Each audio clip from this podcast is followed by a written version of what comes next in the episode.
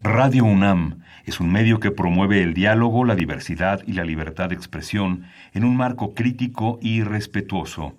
Los comentarios expresados a lo largo de su programación reflejan la opinión de quien los emite, mas no de la radiodifusora.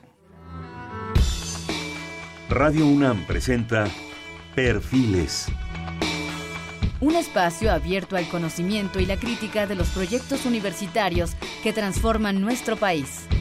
Conduce Hernando Luján.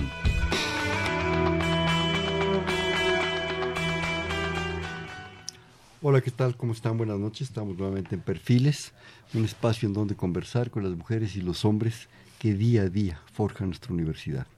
En esta ocasión tenemos el, el gusto de estar con un miembro distinguido del Instituto de Ecología. Está con nosotros la doctora Valeria Francisca Eugenia Leopoldina de María de Guadalupe Sousa Saldívar. Gracias. Cosa que me encanta, me encanta su nombre, me imagino la dificultad que tener para llenar un cheque. Sí, no, no, este, yo sabía que me llamaba Valeria hasta sexto de primaria, donde no me iban a dar mi certificado de primaria porque no cabía mi nombre. Pero un nombre, qué barbaridad. Bueno, déjame leer algo de aquí, vale, vamos a decirte Valeria, porque Sí, si por leo se nos acaba el programa. Es- ella es investigador de alto nivel de la Universidad Nacional Autónoma de México, como ya decíamos, en el Instituto de Ecología, también con PRIDES y ESNIL, y esto de muy alto nivel. Obtuvo su licenciatura en 1983 y la maestría en 85 y el doctorado en 90 en la Universidad Nacional Autónoma de México. Tuvo dos postdoctorados bajo la tutela del doctor Richard Lenski, primero en la Universidad de California en Irvine y después en Michigan State. Es investigador en la UNAM del Instituto de Ecología desde el 93. Su área de trabajo de la doctora Sousa es la ecología evolutiva y la evolución molecular de los microorganismos. Y trabaja con la pregunta ¿por qué hay tantas especies? Tan sencillita, pero es la vida completa. Toda. Es la, es la evolución completa y la diversidad completa. Es, es decir, su, pregunta implica el, el interesarse en cuáles son los procesos evolutivos, fisiológicos y ecológicos que separan a los organismos que forman poblaciones hasta convertirlos en especies, así como entender cómo varias especies similares pueden coexistir en un sitio particular y saber qué redes de interacciones forman.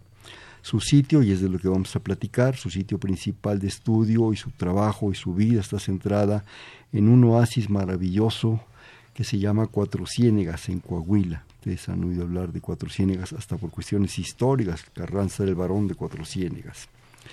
A lo largo de su carrera ha escrito diversidad de artículos, tiene 7.600 citas, ha producido 41 capítulos sin libros, formado gentes, tiene también, eh, ha dado clases y textos de biología en preparatoria, tiene un libro sobre el algodón de México, eh, ha editado colecciones de libros, en fin, ¿qué podemos decir? Mejor vamos a hablar de Cuatro Ciénegas, ¿te Sí, parece? mejor de cuatro Sí, ciénegas. bienvenida, vale, bienvenida, este, Valeria, estamos a gustísimo, contentísimo de tenerte y sobre todo de que nos platiques de, de la maravilla que es Cuatro Ciénegas, lo importante que es el impacto que tiene en la biología, en la evolución, en la ecología, que tenemos que aprender a primero a conocerlo, un poco a través de tus palabras, a apreciarlo, a respetarlo, a cuidarlo y a colaborar. Y, y a- y ahorita vamos a lanzar una convocatoria para que la gente nos involucremos todos. Me hizo favor Valeria de enviarme un breve texto, son dos cuartillas, para leerlo completo. Es un poco largo porque se nos va el tiempo en radio, pero yo quisiera así breves fragmentos, si me permites irlos insertando. Y voy a empezar, después de darte la bienvenida. Dice, Cuatro Ciénegas, el oasis, el oasis donde, se guarda, donde se guardó la vida. Dice, caminas por el desierto, el sol sobre tu cara, la arena blanca te deslumbra y de repente sin darte cuenta estás frente a agua, azu- agua azul turquesa, las olas lamen tus pies. Es entonces cuando levantas la mirada y te das cuenta de la muralla rocosa que es la Sierra de San Marcos. La miras atónita. La sierra parece que fue esculpida por gigantes. Sus sedimentos se levantan verticales como si fueran escamas de un gran lagarto de casi 3.000 metros de altura, con la nariz apuntando hacia el norte. Para que nos demos una idea, 3.000 metros aproximadamente el pico del águila de la Jusco. Más que lo vemos desde aquí abajo, a veces cubierto de nieve. Eh, de altura con la nariz apuntando hacia el norte. Das la vuelta y sigues la nariz de este enorme saurio enfrente, un poco más lejos. Está hasta una ola de roca. Parece como si se levantara un tsunami y se quedó ahí, engarrotada, petrificada. Hasta puedes distinguir su cresta blanquecina en las alturas. Se llama la madera. Así vamos a ver fragmentos.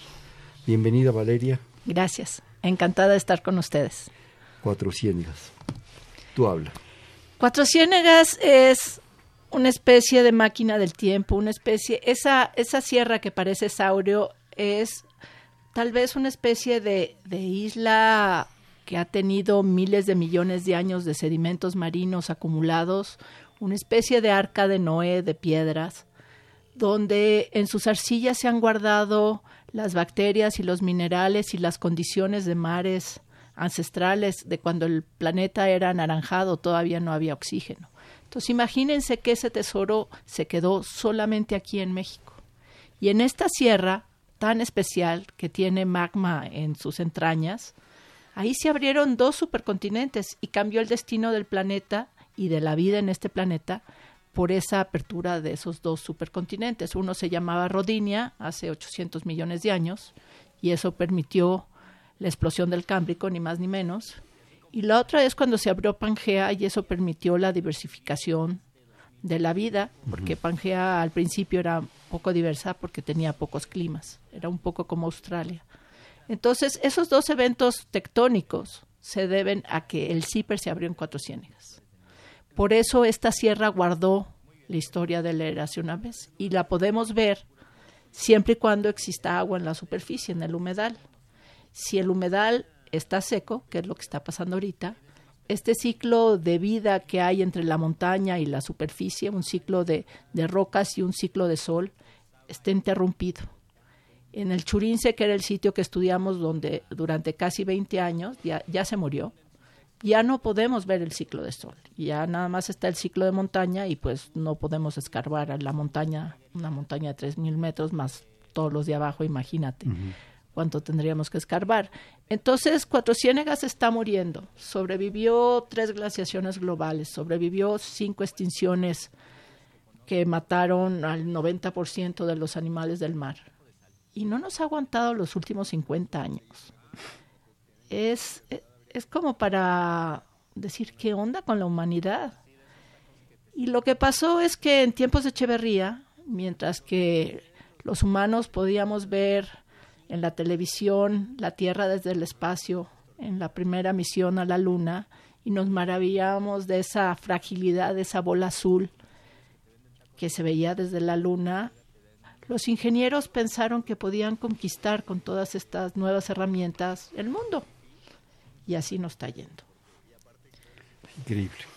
Eh, yo voy a hacer una confesión personal. Se admira uno, se maravilla de la conquista del espacio, toda la barbaridad de ciencia y de conocimiento que hemos obtenido a través de ello. Exacto. Tenemos computadoras, tenemos celulares, tenemos televisiones de plasma, tenemos estos micrófonos, mucho en gracias a esa, a esa tecnología y esa conquista. Se han hecho unos esfuerzos impresionantes por darnos pues otro nivel de vida, digamos, de una comodidad, de muchas cosas. Pero hemos sido incapaces de lo fundamental de ver lo que estamos pisando, lo que tenemos a unos centímetros abajo del mar, a unos centímetros abajo de la tierra, a entender el mantillo maravilloso que es la vida de, todo lo que se degrada en las selvas, y andamos conquistando el espacio. Yo, yo, me cuestiono mucho eso, la mera verdad. Y no hemos tenido la humildad de reconocer que dependemos de todo lo que acabas de decir. Dependemos de que el suelo esté sano, dependemos de que el mar respire, dependemos de todos estos microbios que son nuestro microbioma, dependemos de lo más pequeño. Sin ellos no hay oxígeno, no hay vida, no hay ciclos de ningún, de todos los elementos que nacen en las estrellas. Entonces, yo creo que Cuatro Ciénegas a mí me ha enseñado una enorme humildad de que estas criaturas son todo y que además me tocó el privilegio de, de entenderlas y, y, tratar de salvarlas. Espero que ustedes, Radio Escucha, nos ayuden a salvarlas. Y esta es una tarea titánica. Y entonces hemos invitado a cientos de investigadores de todos lados para que nos ayuden a describir esto lo más rápido posible antes que se muera. porque como humanidad estamos cavando nuestra tumba. El planeta se va a sacudir a esta especie de pulga que se llama humanidad. Le va a dar una fiebre y, nos vamos porque somos codependientes de muchas cosas. Y nos escupe como flemas. Nos escupe como flemas y más le valdría hacerlo. A cómo vamos. Y es por este especie de avaricia cubierta de soberbia, ignorancia, miedo, mm. donde los humanos decidieron que la tecnología era suficiente. Cuando lo importante es el amor, lo importante es la pasión, el respeto, el, respeto, el conocimiento obtenido entre todos, no a costa de todos. De repente pienso que la más sencilla y humilde, humilde en toda su grandeza de las lombrices, es tan importante y tan trascendental como cualquier Apolo o Saturno. Por supuesto. O, lo que sea. Le hace mucho más bien a la humanidad esa lombriz que el Apolo. Sin embargo, nos maravillamos ante los juguetes que tenemos. Y nos maravillamos ante la sorpresa de lo que es capaz nuestra mente y nos engolosinamos de tal manera que no vemos más atrás. No volteamos a ver los pies, no entendemos dónde estamos parados. Me imagino ahorita que estábamos leyendo tu texto y empezaste a hablar, me quiero imaginar en esos momentos la cantidad de animales, especies y vegetales maravillosos que han pasado por ahí por cuatro ciénegas. Quiero de repente percibir manadas completas de mamuts, de dientes de sable, de, bichos que ni siquiera nos imaginamos, ¿verdad? Los dinosaurios, ahí nadaban. Imagínate, ¿no? ¿Qué, es esto? Y este, este lugar, o sea, simplemente las dunas de yeso de Cuatro Ciénegas son polvo de caracol del Jurásico. Y están cristalizados y cuando estás caminando en las dunas de noche, te reflejan la luz de las estrellas y estás metido en la galaxia. Es una experiencia mística y maravillosa, por más científico y más soberbio que seas, si no ves esa magia, estás perdido, no eres nadie. ¿Por qué ¿Por qué llegaste a Cuatro Ciénegas? Bueno, primero, ¿por qué estudiaste biología, Valeria? ¿Por qué te especializaste en la ecología?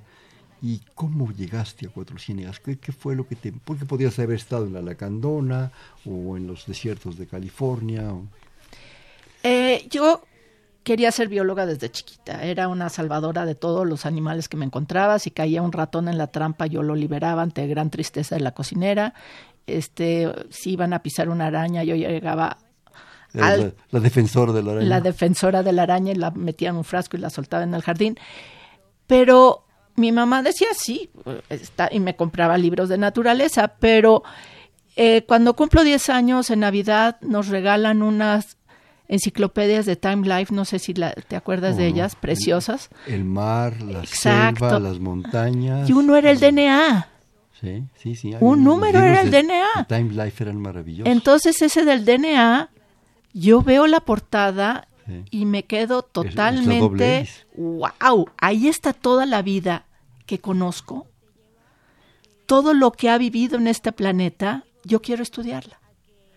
Esa estructura tan simple, tan elegante tiene todo. Y a los 10 años decidí estudiar genética. Cuatro bases combinadas. Todas las letras que quieras. es impresionante. Es impresionante. Y entonces en la, entré a biología en la Facultad de Ciencias de la UNAM, soy producto 100% Puma, y hice mi tesis de licenciatura y maestría en citogenética, pensando que con Sandra Gómez, de Ciencias de la Atmósfera, y el doctor Villalobos, que ya murió. Pietrini o Villalobos? Sí, Villalobos Pietrini. Mm. Sin embargo, encontré que la estructura de los cromosomas no tenía la respuesta que yo buscaba de, de cómo el DNA tenía la respuesta de la vida era demasiado grueso. Y en esos entonces estaba, llegó Sarucán y trajo a todos sus alumnos predilectos. Todos los sarucancitos, como les decía. Los sarucancitos regresaron, entre ellos estaba Daniel Piñero y Jorge Soberón, Jorge Soberón, Ezequiel Escurra. Ezequiel Escurra. Y fundaron el doctorado en ecología. Y mi marido, que todavía no era, sí, ya era mi marido, mi marido que estaba estudiando en el Instituto de Ecología, no era instituto todavía, en el Laboratorio de Ecología del Instituto de Biología, me dijo, van a abrir este doctorado. Y Daniel es buenísimo. Yo, él estaba trabajando entonces de técnico de Daniel y pues estábamos recién casados. Y dijo, bueno, ¿por qué no investigo la ecología? Si lo que quiero saber es por qué hay tantas especies y cómo el DNA tiene todo eso, la genética de poblaciones, que era una ciencia nueva para nosotros, este, debe tener la respuesta y ahí sigo. El Pianca, me imagino. Pues más que el Pianca era el este. El Pianca era un libro, perdón. Sí, el libro de ecología. no, era más que eso, era entender las reglas de cómo se separaban las cosas. El libro de, de Masatoshi Nei mm. era nuevo. Este, todo el pleito de, este, ay, se me fue el nombre, de si las mutaciones son adaptativas o son neutras.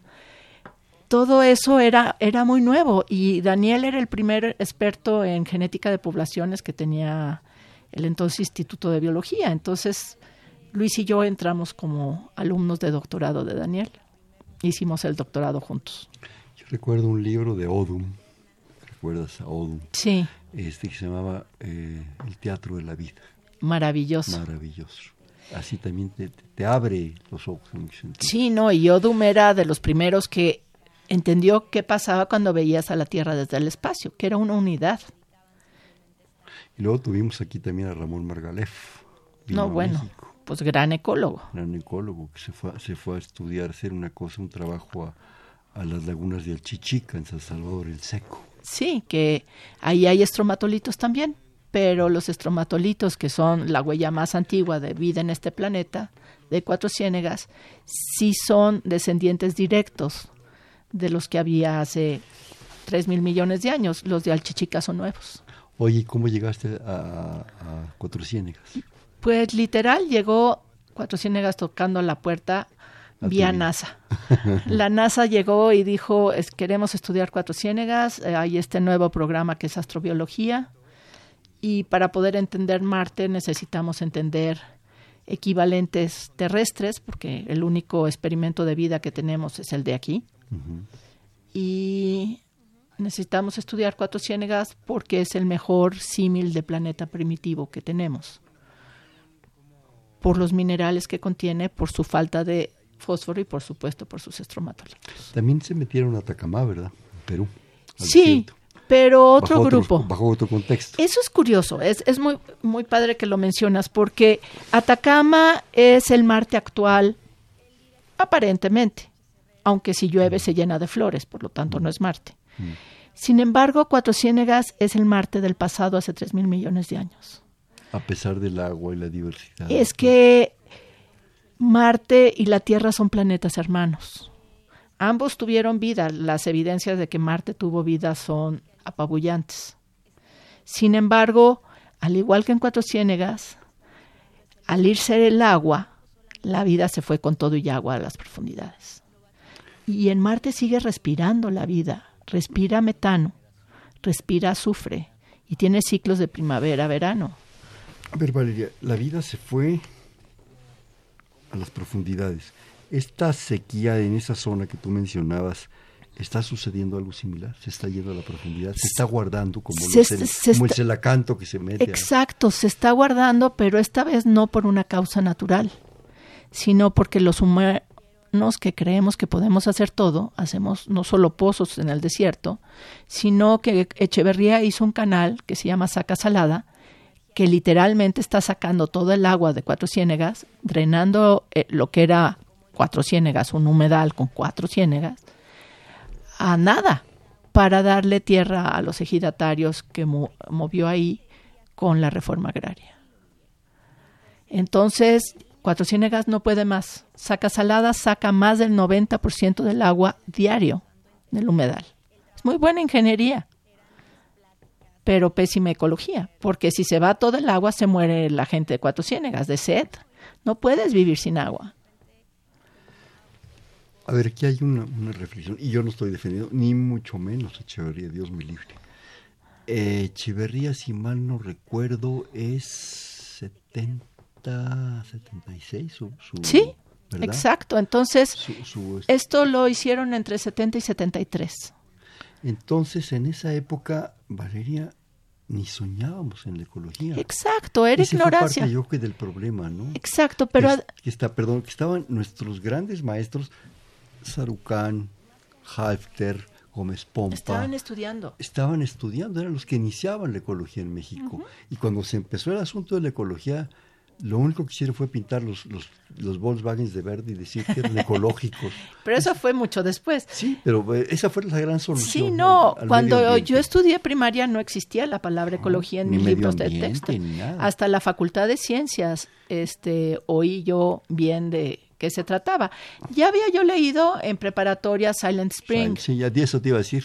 Sí. De Raquel Carson. Exacto. Entonces ya estaba yo consciente de los problemas de la contaminación pero no entendíamos la red hasta que Odum escribe el libro que mencionas y nos dice, el planeta es una sola cosa, está todo conectado, no lastimes aquí porque va a venir para acá.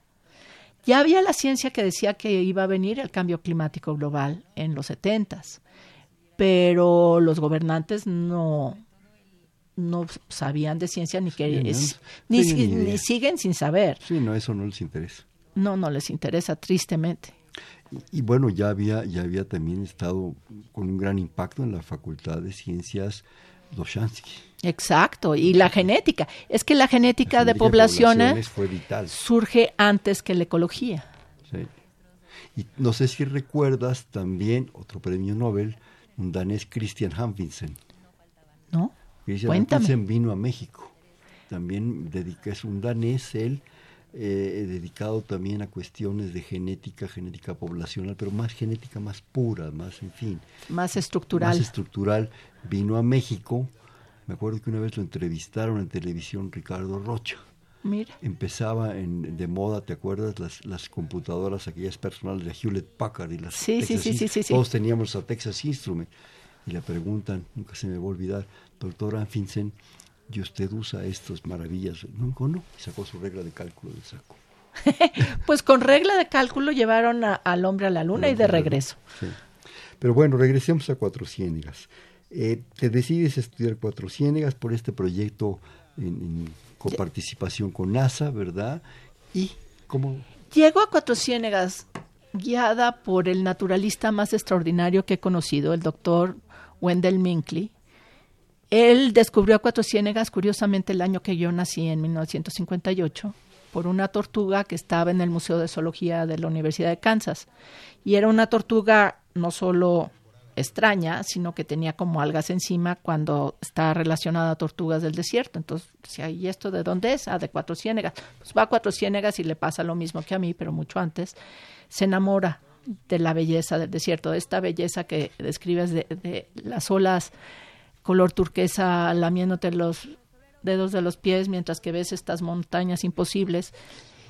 Y él dedica toda su vida a estudiar cuatro ciénegas. Él describe que es polvo de caracoles del Jurásico, él describe la geología, la biología, los peces sobre todo, y él es el que lleva a NASA cuatro ciénegas en un esfuerzo desesperado por salvarla.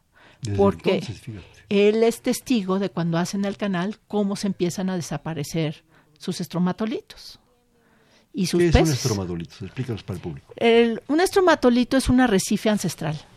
Entonces está hecho por capas de carbonato de calcio, igual que los arrecifes actuales, pero en este caso las bacterias de diferentes colores hacen la química necesaria para precipitar el carbonato de calcio. Entonces son las comunidades más antiguas del planeta que se ordenaron por capas en orden de cómo fue apareciendo el metabolismo. Entonces un estromatolito solamente ocurre cuando hay una fuente profunda de azufre, porque el mundo inicial era un mundo de azufre. Luego tiene que haber sol y no tiene que haber algas. Por lo tanto, debe de haber condiciones extremas que impidan el crecimiento de las algas, porque las algas crecen muy rápido y le tapan el sol a los lo- lo- estromatolitos. Lo, simulan. Sí, y entonces, si no hay no les llega el sol y estos, como no tenían contra nadie con quien pelearse en un mundo ancestral, pues crecen muy despacito. Entonces se acomodan. El primer metabolismo que sabemos son las metanógenas, que comen literalmente piedras y CO2. Luego las bacterias del azufre. Luego las primeras fotosintéticas que son púrpuras y verde oscuro, que dependen del azufre. Sí. No, esas todavía no. Todavía no. No, no, no. Esas unas, las verdes del azufre evolucionan el fotosistema 2 y las púrpuras del azufre el 1. Y la mezcla de esas dos hacen las primeras cianobacterias, que son las que rompen el agua como un accidente molecular, cuántico en realidad, y liberan el oxígeno burbuja por burbuja y les tomó dos mil millones de años hacer el, al planeta azul. Fíjate qué rápido lo dijiste, les tomó dos mil millones de años. Nosotros tenemos, no sé cuántos, ¿qué podemos Tenemos doscientos mil años, trescientos mil. Tuvo diez mil años. Diez mil con agricultura. Una agricultura, por eso, por eso pongo esta fecha. 2.500, 3.000 con una cultura ya muy sorprendente. Estamos hablando un poquito más allá de los griegos, ¿verdad? Los primeros griegos, Zenón, Parménides, en fin, todos los, los, presocráticos, todo eso. Y ya le estamos dando en la torre. No, los últimos 50 años más rápido que un rayo. El problema, yo creo, Valeria, desde mi muy personal punto de vista, el tuyo es más, más valioso, es que en esos 50 años no solo hemos demostrado que somos incultos, sino hemos hecho gala de nuestra incultura. Exacto. No, entendemos que somos una ramita muy pequeña y muy nueva en el gran árbol de la vida. pobres monos, primates, pero además medio medio crones, ¿verdad? Porque suponemos que porque tenemos otro dedo un poquito más de capacidad. Es que nos creemos la gran cosa, Hernando. Ese es nuestro problema, creernos la gran cosa. Y no somos gran cosa a ver si no me corren, pero como dicen en mi pueblo, nos, nos sentimos la divina jodida en huevo. ¿A poco no? Esa sí no me la sabía. Para que, ah, para que la apuntes ahí. Para la apunto. Es que ese, es el problema. Ese es el problema, la, la vanidad, la soberbia, la ignorancia, el miedo. Tenemos miedo a lo que no conocemos, entonces hay que destruirlo antes de que nos vaya a morder y eso pasó con la selva, ¿no? Somos inmediatistas, no vemos el futuro. Eh, voy a vivir más o menos 65, 70, 80 años, ya sería un privilegio, ¿verdad? Y los que vienen detrás, ¿qué estamos Greta, dejándoles? Greta, yo soy fan de Greta. ¿Sí? Todos deberíamos de ser Greta. Y como dice Greta en las Naciones Unidas, qué vergüenza ¿Qué estamos dejándole a los chiquitos, no? ¿Qué, ¿Qué mundo le vamos a dar a los de 16 años? A, los de 5, a los de 4. A los de 5 menos, o sea, los de 16, si no defienden los de 16 años. O sea, los chicos de bachillerato son los chicos, son el futuro, son la edad, la demografía más importante ahorita del planeta. Yo creo, Valeria, que a nuestras generaciones teníamos utopías en la de mi caso era cambiar México, un mejor México más condescendiente, más igualitario, más lleno de, de algo que pudiéramos cambiar, quitar la corrupción, quitar el autoritarismo. Por eso fue el 68, por eso, bueno, por muchas otras cosas. Lo estoy diciendo muy simplonamente. La tuya fue el abrirse al medio ambiente, a la ecología. Estás hablando de una generación de biólogos extraordinaria. Tuve el privilegio de conocerlos y de tener cierta amistad con algunos, empezando contigo. Pero la utopía de los jóvenes, esta niña nos lo está enseñando. Por y eso supuesto. Deben pelear por una utopía como esta. Y esta niña tiene una voz poderosa, fuerte y clara. Y yo trabajo con los chicos de la misma edad en el bachillerato técnico agropecuario Cebeta 22, Allá en, en Cuatro Ciénegas, y ellos son el futuro sin lugar a duda de su comunidad y de la sociedad en general. Tienen un laboratorio de biología molecular y están ayudándonos a describir las especies. 16 años, 17 años. Y además este, son el ejemplo de México para el Tratado de Nagoya y los recursos genéticos que ellos están descubriendo las patentes van a ser de ellos, del Cebeta. Y estos chicos ya quieren sembrar de otra manera. Y su escuela, los Cebetas son, yo creo que las escuelas más importantes del país, porque son los hijos de los campesinos y los dueños de los recursos naturales. Hay Cebetas, hay 500 Cebetas en todos lados. Y el presidente no sabe ni que existen. que volvemos a la cultura y a la incultura. Yo creo que México ha arrastrado una incapacidad de ver toda esa complejidad de este país y del mundo y una incapacidad de detener la corrupción en todos los niveles. Sí, no, qué enfermedad tan dura. Es un cáncer. Espero que lo que se esté haciendo, yo no soy ni pro ni contra, en un momento dado todo esto nos permita pues avanzar un poco, cuidar lo que nos queda y si es posible recuperarlo. Exacto. Yo confío mucho, tú eres una gran científica, yo confío mucho en gentes como ustedes que en un momento dado pueden revertir las cosas. Yo creo que son los chavos de 16 años lo que van a lograr hacer eso. Nosotros les estamos dando un empujoncito y dándoles las herramientas. Porque nada más necesitan el conocimiento y las herramientas. Y también Greta se está basando en las herramientas que mi generación está aportando. Pero qué malos hemos sido en mi generación en actuar. Y deja tú en la mía. Entonces son estos chavos de bachillerato, los que están ahorita estudiando la prepa, los que tienen el mundo en sus manos, si no los de cinco años no van a llegar. Ojalá que los jóvenes, y lo digo entre con esperanza y con tristeza, de repente volveo, volteo y veo muchos jóvenes y jovencitas de generaciones como muy nice, cuya preocupación es el vestido, es la, la apariencia, es el ser, este, no sé cómo, cómo les dicen ahora, los, los este, metrosexuales, los no sé qué, en fin, no, no, no, no entiendo qué, de qué se trata, y tienen un mundo que se les está desmoronando. Pero yo creo que esos están escapando de una realidad inminente. Y tienes las gretas, que hay muchas, hay millones. Es, es como dos, como dos olas. dos olas. Y lo mismo en 68, estaban los fascistas y estaban ustedes combatiendo en la calle y, este y luchando para que todos los demás tuviéramos libertad. Sin la generación de ustedes yo no hubiera podido ser quien soy.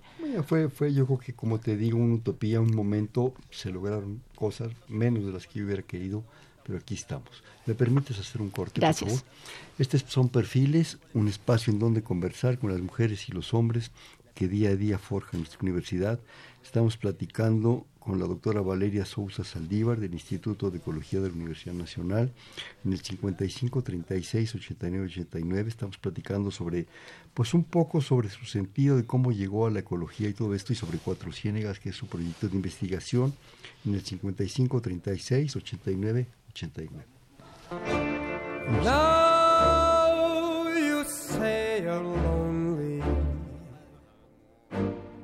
You cry the whole night through. Well, you can cry me a river, cry me a river. I cried a river over you.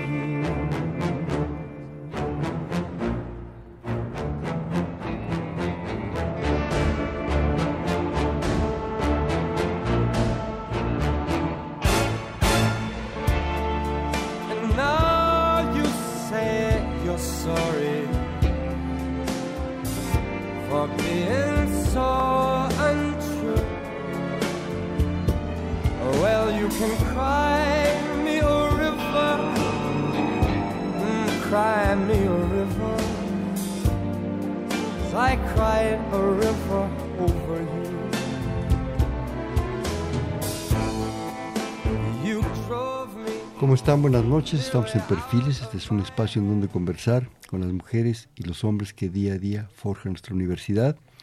Está con nosotros la doctora Valeria Sousa Saldívar del Instituto de Ecología de la UNAM. Está con nosotros en el 55 36 89 89.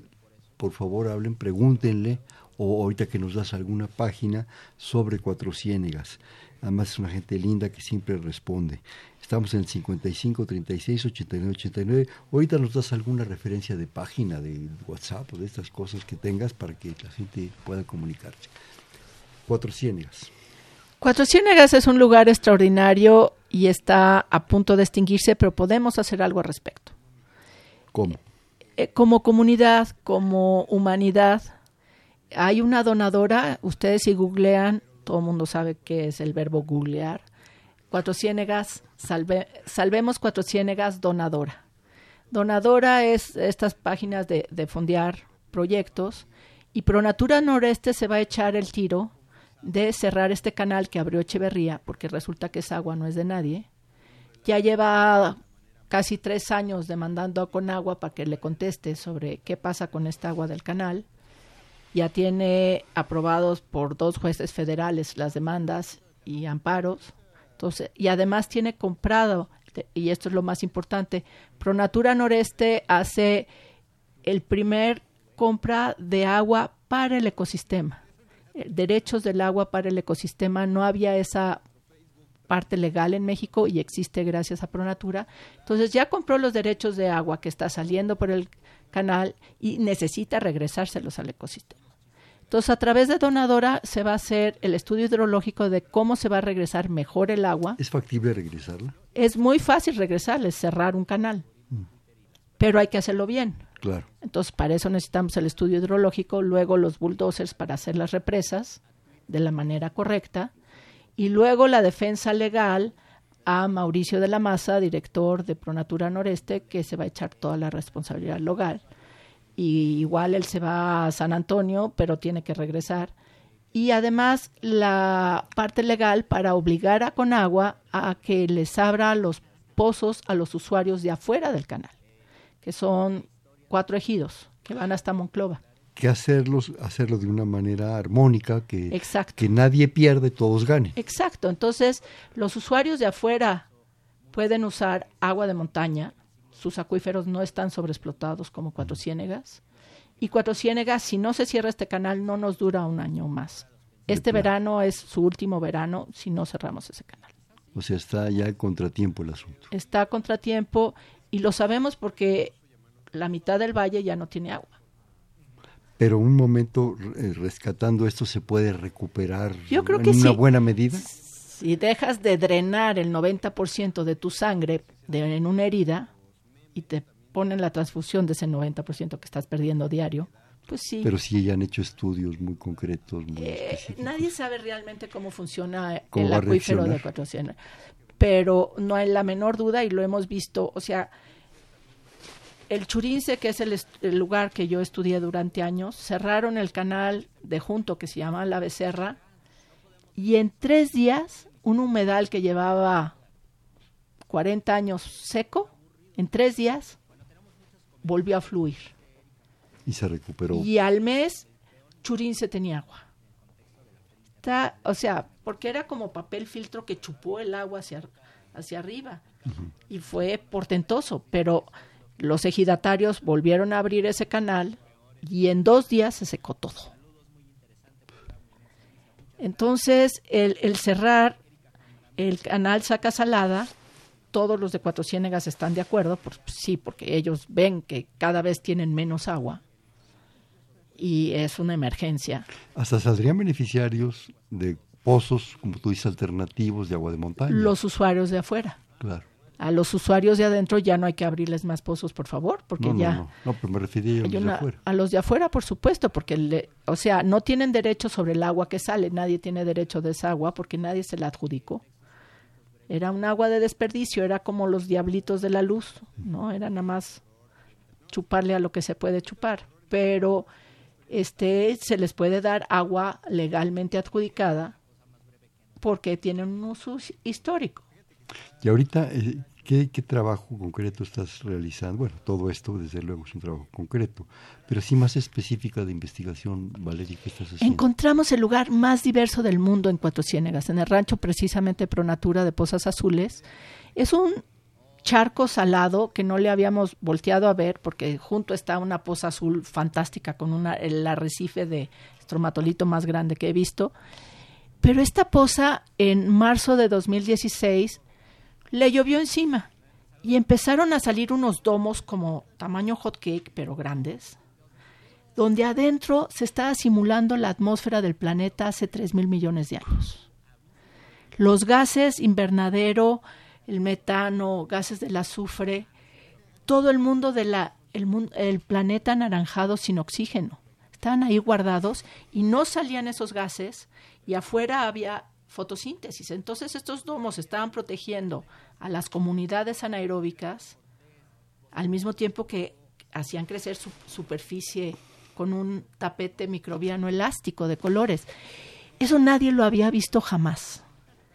Y entonces llevamos tres años estudiando este asunto y el año antepasado se nos ocurrió en tiempo de lluvias, porque nada más llueve una vez, en serio, una vez al año, en metro y medio sacamos 10 muestras, cada uno de 5 centímetros de, diámetro. por milímetros, que es el tapete microbiano, y lo secuenciamos con los secuenciadores de nueva generación, cientos de millones de secuencias, resulta que este metro y medio es más diverso que toda China. Cada 10 centímetros es único. Cada uno de estos es una selva, 200.000 especies en estas diferentes a las 170.000 de estas, a las 300.000 de estas.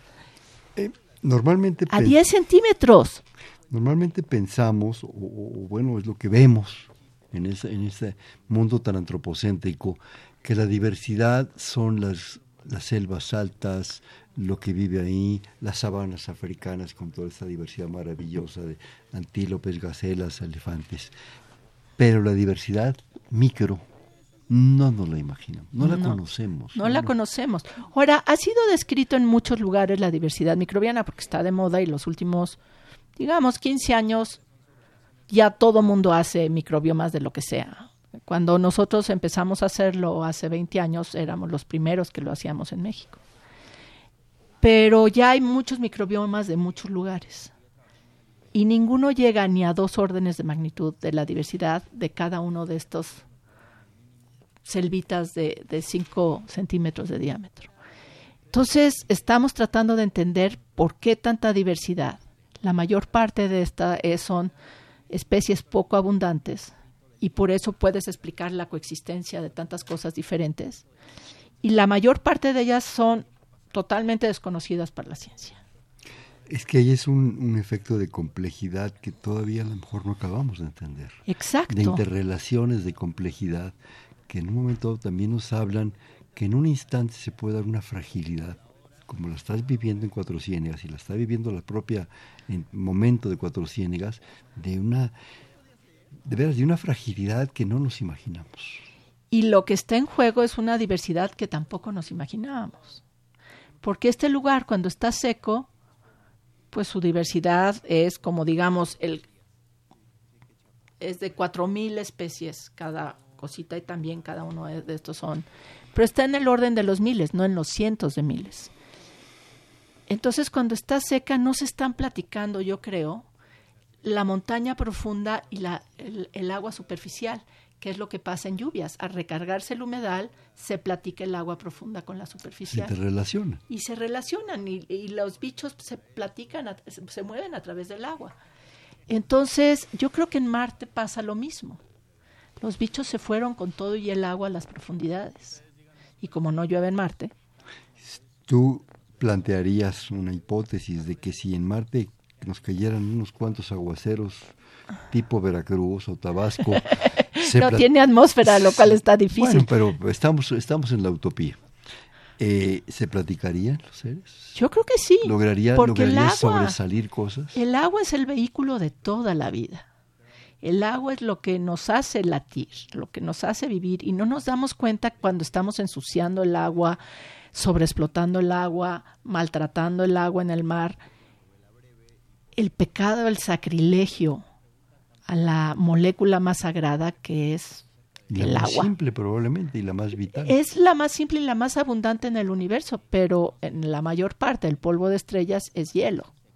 Entonces es raro que esté en forma líquida. Pero en Marte probablemente está en forma líquida abajo, no arriba.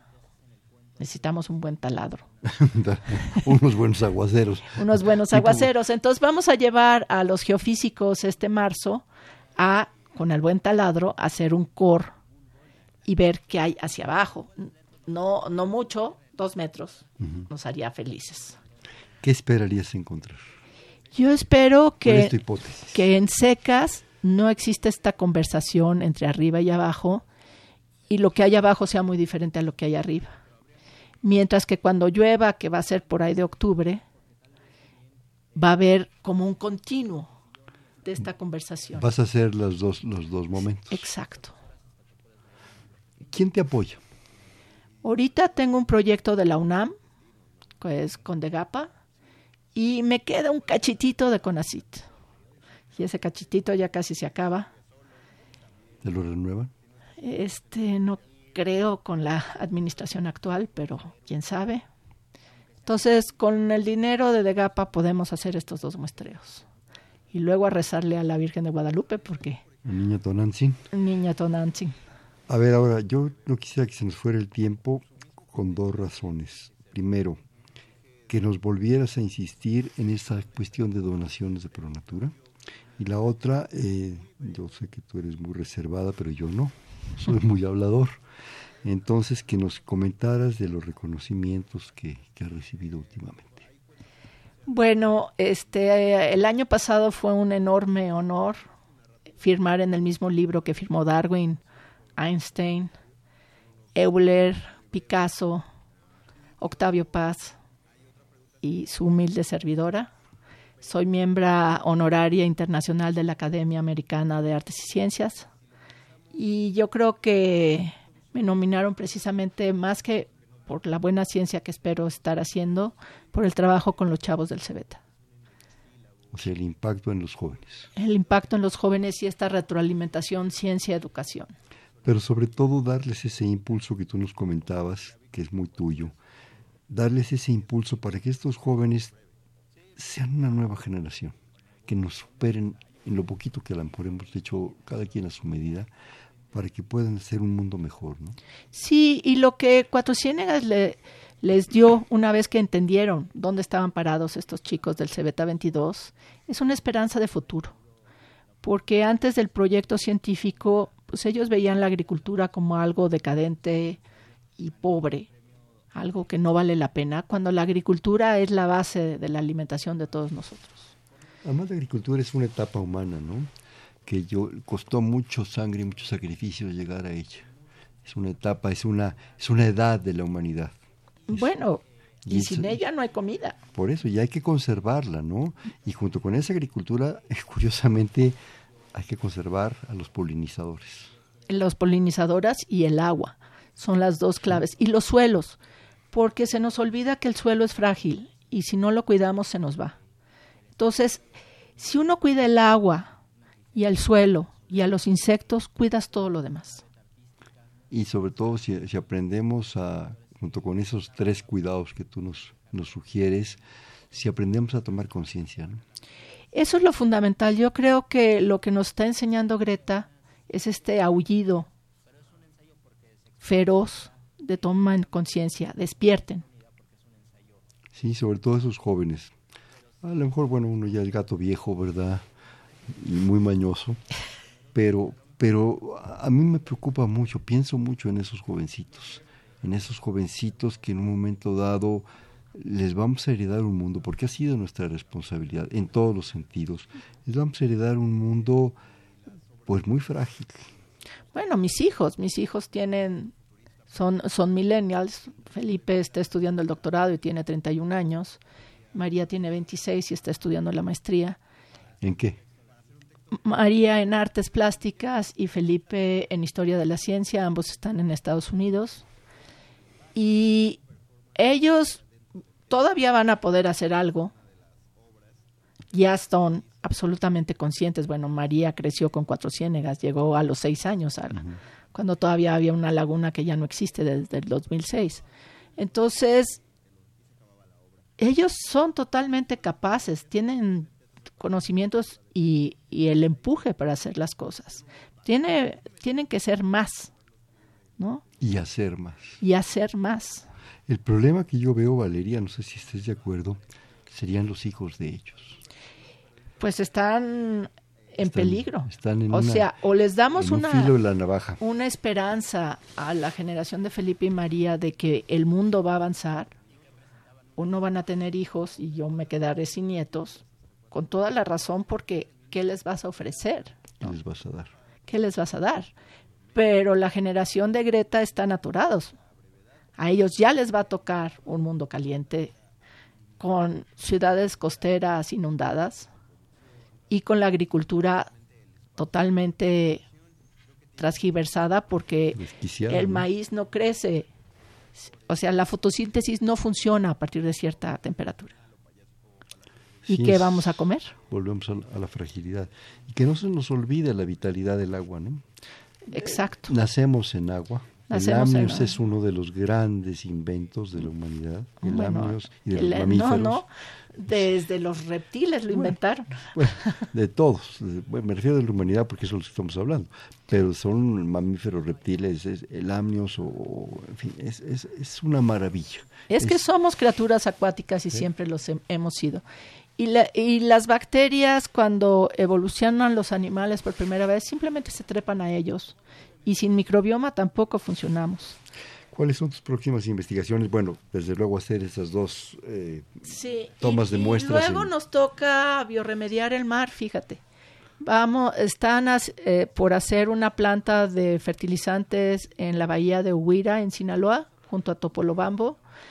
Y como mandato, a cambio de hacer la planta y de regular cómo se usan los fertilizantes, tenemos que hacer bioremediación de la bahía, que ahorita es una especie de fosa séptica por el exceso de nutrientes de la agricultura, los agroquímicos y también los desechos de la ciudad de Los Mochis. ¿Y qué, qué importancia biológica y ecológica tiene esa bahía? Esa bahía... Como tal. Eh, tiene delfines rosados y además desemboca al mar de Cortés donde nacen las ballenas. Entonces, la, la razón por la cual vamos a poder hacer bioremediación de este lugar primero, y va a ser el primer ejemplo donde se elimina una zona mínima de oxígeno y se transforma en un mar sano, es porque es muy somera. Tiene una zona de mareas, que es donde llegan los canales de, de la agricultura, donde se pueden hacer humedales con probióticos que transformen esos nutrientes en gases que se suban a la atmósfera y, y eliminen los nutrientes, no lleguen al mar. Entonces podemos limpiar la cuna de las ballenas. A mí eso me da una ilusión enorme. Me imagino. Oye, Valeria, pero me imagino que en todo esto, todas estas ideas, no estás sola. No. Tienes un, me imagino, un gran equipo. ¿Quiénes son? ¿Cómo funcionan? Por ejemplo... Cómo, se fueron integrando contigo? Eh, la mitad de mi cerebro es Luis Eguiarte, mi marido. es la mitad brillante de mi cerebro. Yo soy la, la, enloquecida. Y eh, somos equipos desde la facultad. Trabajamos juntos y llevamos casados 35 años. Entonces, pues funcionamos muy bien como equipo. Eh, también, por ejemplo, está Silvia Pajares de Ciencias del Mar, que con ella vamos a hacer lo de la Bahía Huira. Este, investigadores también del CIAT Mazatlán y de el Instituto de Ciencias del Mar en Mazatlán. Sí. En Cuatro Ciénegas como miembro fantástico del equipo está la doctora Gabriela Olmedo de Simvestav Irapuato. Tenemos compañeras de la Universidad de Nuevo León. Está Felipe García Oliva también de la UNAM. O sea, somos un equipo grande de investigadores, tanto nacionales como extranjeros. Investigadores y de estudiantes. Uy, muchos. Hemos formado a muchos y hay muchos nuevos. Yo tengo ahorita tres alumnos de doctorado dos de licenciatura y uno de maestría que no se acaba de recibir, pero este es, constantemente están hay recambio de, de, estudiantes. ¿Y se quedan, se integran contigo tus proyectos? Ya que se reciban, no, porque no hay plazas. Ese es otro de los problemas, el futuro de esos jóvenes brillantes, que no se nos vayan. Que no se, nos vayan. Que se queden en Topolobampo, en la Bahía Esta, que se queden en, Cuatro Ciénagas, que se queden en donde sea, ¿verdad? En, eh, con los más aguas. Ya tengo varios estudiantes del pasado que ya son investigadores, afortunadamente se han quedado. Se reintegran. Se reintegran. Es importantísimo que le demos a esos jóvenes, Valeria, esa oportunidad de quedarse, de continuar. Exacto. Porque si no, se nos va una cantidad de brillantes. No, Y, este, la UNAM se tiene que renovar y nosotros, yo cuando cumpla 70 años, que ya no falta tanto, este, pienso volverme ceramista, escribir cuentos y este y dar clases en universidades indígenas. Bueno, pero antes me aceptas de chala, ¿no? A ver, ¿qué voy a hacer yo? Voy a rapidísimo, porque se nos va el tiempo. Desde la delegación, bueno, la alcaldía Cuauhtémoc, nos habla Lourdes, nada más así dice, dice felicidades por este programa, es preocupante lo que estamos haciendo al planeta, por eso es importante saber cómo salvarlo. Yo separo la basura, pero ¿qué más podemos hacer por apoyar? Apoyar cuatro Apoyar donadora, por favor, nos quedan cuatro días. Sí, aunque aquí ya se prohibió el uso de plástico, ¿qué más? Apoyar Cuatro Ciénegas. Apoyar Cuatro Ciénegas. Y yo creo que, señora Lourdes, todos tenemos un paraíso que salvar. Un jardín que plantar, un árbol que cuidar. Rápidamente, ¿a dónde pueden apoyar? en Donadora, en Donadora Salvemos Cuatro Ciénegas para que no les dicte el, la dirección completa. Es muy fácil en Google, llegan. En Google, Donadora Cuatro Ciénegas. Cuatro Ciénegas, bueno habla de, desde Naucalpan a Nacuevas. Sobre las personas que no hemos ido a Cuatro Ciénegas, ¿nos podría decir si ese lugar es un espacio turístico o se puede visitar? ¿En dónde queda? Perdón por no saber mucho. Está en Coahuila, ustedes pueden volar a Torreón, a Saltillo o a Monterrey o agarrar su coche como hago yo y está a 15 horas de distancia. Es un lugar turismo de turismo ecológico espectacular. ¿Se, se vale ir? Claro que se vale ir, no, porque si se hace con cuidado, con respeto, como en las Galápagos, de hecho la economía basada en el turismo es mucho mejor que la economía basada en agricultura en el desierto. Rosario Velázquez no dice de dónde, dice muchas felicidades al programa, ustedes lo hacen con los invitados y comenta también quiero saludar a la doctora Valeria, en verdad me fascinó el programa, como Radio Escuches es importante apoyar a su causa de la doctora. Google, Gracias. Eh, Google, salvemos 400. Salvemos 400. Querida Valeria, rapidísimo, un último comentario. Nos quedan segundos literalmente. ¿Qué, se te ocurre por último? Todos, todos tenemos una voz mucho más fuerte de lo que nos imaginamos. Todos tenemos algo que salvar. El único asunto es adquirir la conciencia necesaria para no callarnos y para avanzar y juntarse como con Valeria y con todo su grupo de gente y de estos jovencitos con la gente adecuada y apoyar en casos muy concretos. Gracias. Rápidamente, un bote pronto, ya sabes, una palabra te digo, tú me contestas la que sea. Cuatro ciénegas. Paraíso. Humedal. En peligro. Agua. Vida. Estromatolitos. Pasado. Marzo y octubre. Viajes. eh, Topolobampo, bueno, la zona cercana. Esperanza. El futuro. Puede ser brillante. Ecología. El futuro. Los jóvenes. El futuro. ¿Quién es Valeria? Una bióloga. Encantador. Eso, eso es mío. Gracias. Este fue Perfiles, un espacio en donde conversar con los eh, mujeres y hombres que día a día forjan nuestra universidad. Estuvo con nosotros la doctora Valeria Sousa Saldívar del Instituto de Ecología. Muchísimas gracias Valeria por tu participación. En la coordinación la doctora Silvia Torres, en los controles Humberto Sánchez Castrejón, en la producción eh, Carmen Sumaya con la asistencia inapreciable de Juan Navidad. Este fue Perfiles, en, la conducción Hernando Luján. Este fue Perfiles, un espacio en donde conversar con las mujeres y los hombres que día a día forjan nuestra universidad. Gracias, buenas noches. Perfiles, un programa de Radio UNAM.